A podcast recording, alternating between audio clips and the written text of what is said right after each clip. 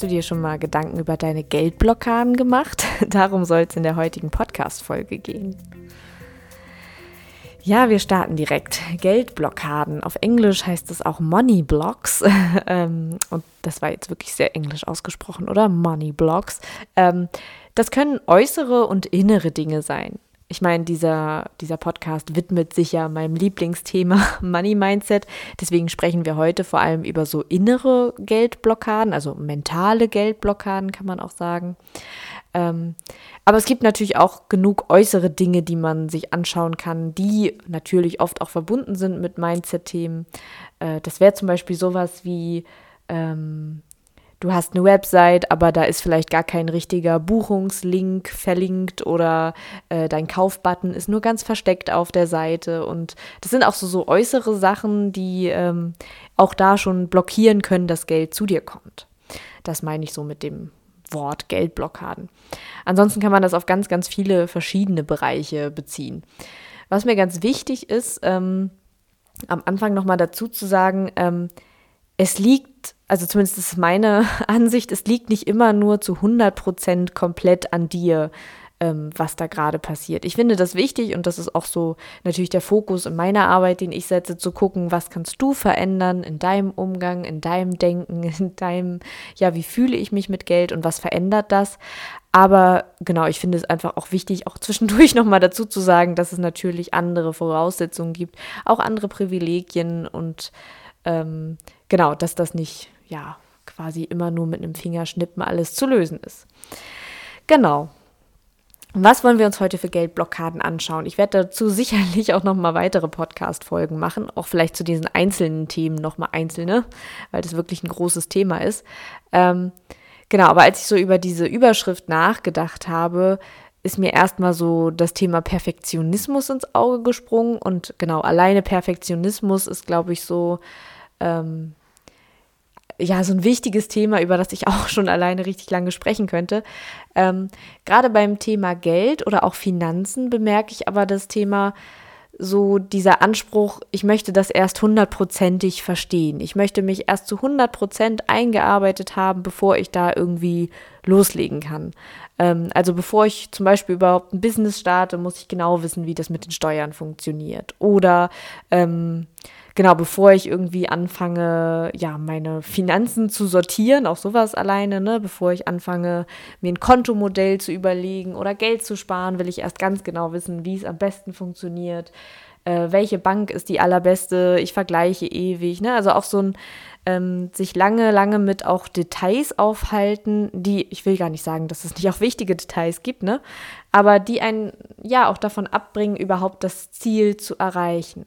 Und die einen eben auch hindern können, überhaupt loszulegen. Beim Perfektionismus geht es ja oft auch darum, ja, dass wir Angst haben zu versagen, dass wir vielleicht auch manchmal Angst haben, nicht die Besten zu sein in etwas, bevor wir anfangen. Und ich glaube, es ist okay, gerade beim Thema Finanzen, wenn es auch zum Beispiel um finanzielle Bildung geht, aber genauso beim Thema Geld und Umgang mit Geld überhaupt, ähm, ja, sich damit anzufreunden, dass man das lernt, dass, das, dass man da in einem Prozess ist, dass der Weg vielleicht auch entscheidender ist, als sofort genau die besten Ergebnisse zu erzielen. Wir dürfen da, wie auch in vielen Lebensthemen, immer dazulernen, besser werden, etwas besser verstehen. Ähm, genau, und es ist nicht das Ziel, das sofort abzuschalten kleiner Einblick auch so in meine Money-Mindset-Arbeit, wie ich mit meinen KlientInnen arbeite. Ähm, natürlich geht es auch darum, irgendwann zu gucken, hey, welche Glaubenssätze habe ich eigentlich zu Geld? Ich sag mal so ein paar Klassiker jetzt, für Geld muss man hart arbeiten oder Geld zerrinnt mir zwischen den Fingern. Das sind so welche, die ich einfach häufiger höre. Ähm, es geht nicht darum, diese Glaubenssätze so ein für alle Mal abzuschaffen und dass die nie wieder auftreten, dass dieser Gedanke einem nie wieder in den Kopf kommt, sondern es geht vielmehr darum, einen Umgang damit zu finden. Und ähm, ich sage das auch immer wieder meinen KlientInnen, dass auch ne, in verschiedenen Phasen des Lebens und verschiedenen auch Geldsituationen, ungeplante Situationen, auch bei verschiedenen Einkommensniveaus, kann es immer wieder passieren, dass so unsere klassischen Glaubenssätze nochmal wieder reinkicken, ne? dass diese Gedanken einfach nochmal aufkommen. Und es ist nicht der Zielzustand, dass das nie wieder passiert ähm, und wir nie wieder schlecht über Geld denken, sondern das Ziel ist tatsächlich, schnell damit umgehen zu können oder schnell leer. ähm, ne? Also, dass, dass man viel schneller erkennt, okay, ich gerate da gerade wieder in dieses Denken rein, da sensibler und achtsamer zu werden für die Gefühle, die man da hat und eben ja, schneller wieder damit umzugehen und das ähm, wieder einen anderen Weg zu finden. Das ist, finde ich, ein viel realistischeres und auch ja, wie ich finde, auch passenderes Ziel, so. Weil, genau, viele Gefühle sind ja auch aus einem guten Grund da und das ist auch eine Sache, da, also meiner, ja, meiner Ansicht nach hat das auch was damit zu tun, dass wir diese Gefühle und uns selbst und unsere Biografie an der Stelle auch würdigen, wenn wir sagen, okay, Sachen sind auch nicht immer zu 100 Prozent abgehakt, aber wir finden eben einen Umgang damit und das gelingt an manchen Tagen auch besser als an anderen. Genau, das nur vielleicht so zum Thema Perfektionismus. Wie gesagt, das ist jetzt wirklich nur ein Mini, eine Mini-Facette, die ich mir da gerade angeguckt habe. Das ist wirklich auch ein großes Thema. Ähm, genau, aber so eine Sache, die mir gerade dazu einfällt. Ähm, eine andere Sache, die sehr blockierend sein kann, ist so diese, ja, die Vorstellung, ähm, auch was andere über uns denken. Also einmal, was wir über reiche Menschen denken, aber auch was was wir denken, was andere über uns denken. Und da bin ich jetzt nicht bei dem klassischen Glaubenssatz, äh, reiche Menschen sind böse und das, ich sag mal, dieser ganze moralische Rattenschwanz. Ähm, auch ein wichtiges Thema, aber darum geht es mir gerade nicht. Ähm, sondern eher dieses, ähm, was glauben wir, wie Menschen uns bewundern, wenn wir das und das erreichen? Ähm, weil die Wahrheit oft eher ist, dass Menschen sich nicht so sehr für uns selbst interessieren. Wenn wir erfolgreich sind und viel erreichen, dann können wir vielleicht andere damit motivieren und andere Menschen sehen unseren Erfolg und denken sich, oh, so erfolgreich wäre ich vielleicht auch gerne. Aber die sehen nicht unbedingt uns als Person oder ja, äh, es geht dabei weniger um uns, das ist mir so wichtig. Ähm, ich habe da letztens erst ein schönes Beispiel gehört von äh, Morgan Hausel. Der ist, ähm, der hat auch ein grandioses Buch geschrieben, Psychologie des Geldes. Äh, also wenn ihr das noch nicht gelesen habt, ist wirklich eins meiner Favorites. Ähm, und der war zu Gast in der Tim Ferriss Show, in dem Podcast. Der hatten, ich glaube, es sind drei Stunden Interview oder dreieinhalb Stunden. Ähm, und genau, das habe ich mir angehört und also genau, sehr lohnenswert, hört euch das gerne mal an, das Interview.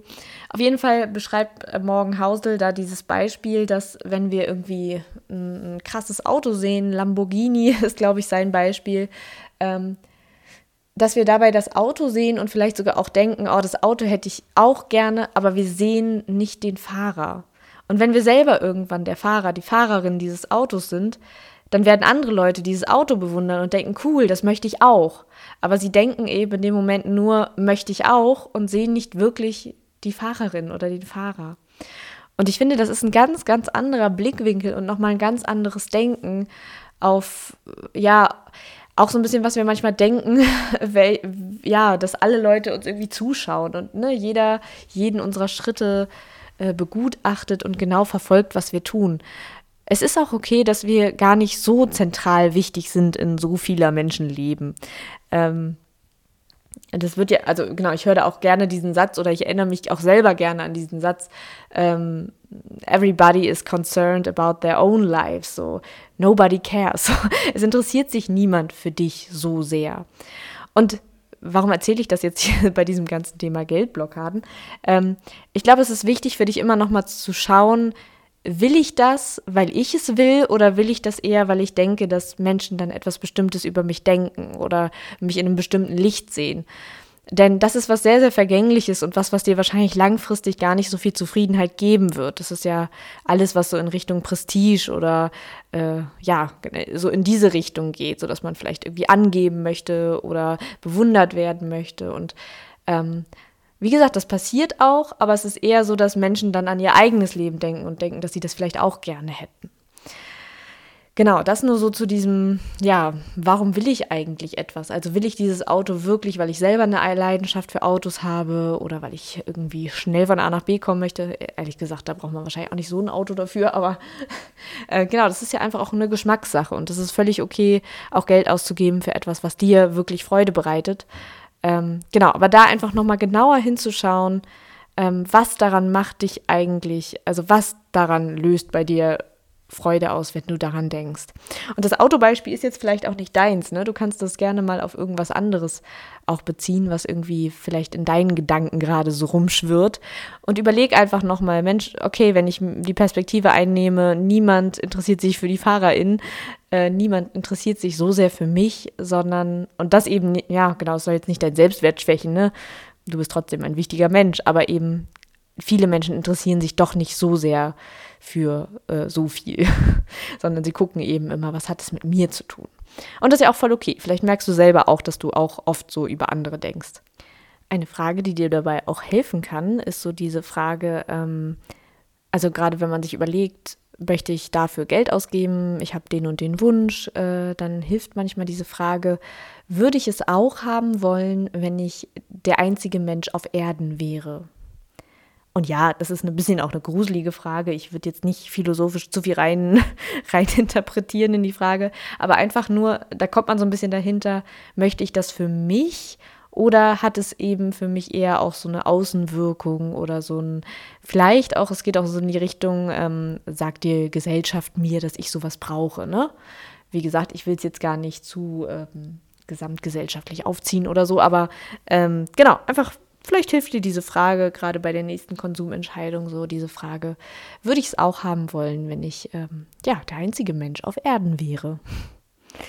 Okay, mit dieser Frage entlasse ich dich jetzt aus dieser Podcast-Folge. Ähm, ja, gib mir gern auch mal ein Feedback, wenn du Lust hast, ähm, ob dir so die Länge meiner Podcast-Folgen gefällt. Also oft befinde ich mich ja so zwischen 10 und 15 Minuten. Ich habe auf jeden Fall im Verlauf noch ein paar längere Folgen geplant, weil ich auch Podcast-Gästinnen ähm, geplant habe.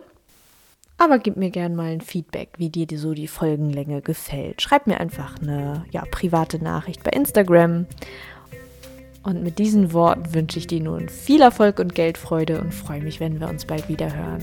Bis bald!